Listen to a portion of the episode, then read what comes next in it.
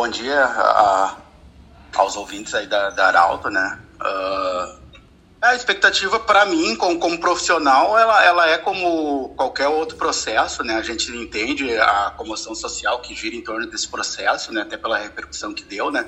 Mas eu profissionalmente estou na expectativa de como um processo normal que, de, de atuação, sabe? Uhum. E como um advogado se prepara para um processo, para um júri? Essa semana é de estudo? Como funciona isso? Nesse processo, eu tenho acompanhado ele desde a fase inicial, né, da fase judicial, desde o início, desde a denúncia, né? Então, uh, com relação aos fatos, assim, eu já estou bastante inteirado, né? Até porque trabalho no processo já uh, ao longo desses anos todos até agora, né? Então, é, é mais um, um trabalho de, de, de, de, digamos assim, uh, verificar alguns detalhes sobre a, a, instrução judicial, sobre documentos, enfim, uh, é alguns ajustes finais, como se diz, né? Sim, sim, com certeza. E até conversava com a doutora Márcia agora nesses últimos dias sobre essa preparação, sobre a comoção social. Mas já tem como adiantar alguma coisa, linha de defesa? Eu sei que é complicado, porque vocês trabalham bastante nos bastidores, mas no que, que a defesa vai bater em cima agora na sexta-feira? É, basicamente, é, como você falou, né, Eduardo, é, é bastante complicado para mim adiantar assim pontos estratégicos da defesa nessa reta final, sabe? Sim. Mas, mas o que eu posso adiantar, né, é o que já está publicamente já externado, né, que, que o réu desde o do início ele, ele nega, né, a, autorias, ele alega inocência, né? Então, basicamente, a, a, linha de defesa vai girar em torno disso, né?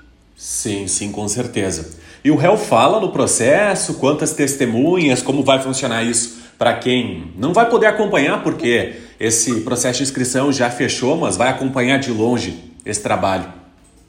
É, a instrução de plenária ela faculta uh, o interrogatório do réu perante os jurados, né? Sim. A, a, ideia é que ele, que, ele, que ele preste depoimento perante o, perante o júri, né?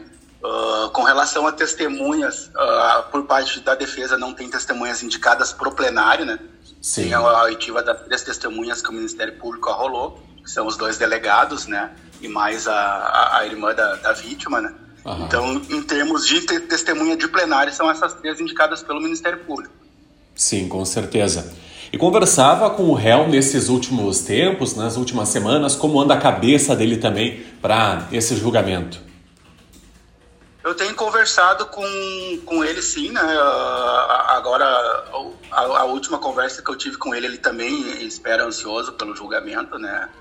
Até porque são quatro anos de espera para ele também, né? Então, ele está bastante ansioso para que seja, enfim, finalizado esse processo. Com certeza. Para finalizar, a doutora comentava de um processo que deve terminar esse julgamento, resultado pelas 9 horas da noite. Isso é comum no processo desse caso? O senhor avalia como longo? Como projeta todo esse trabalho?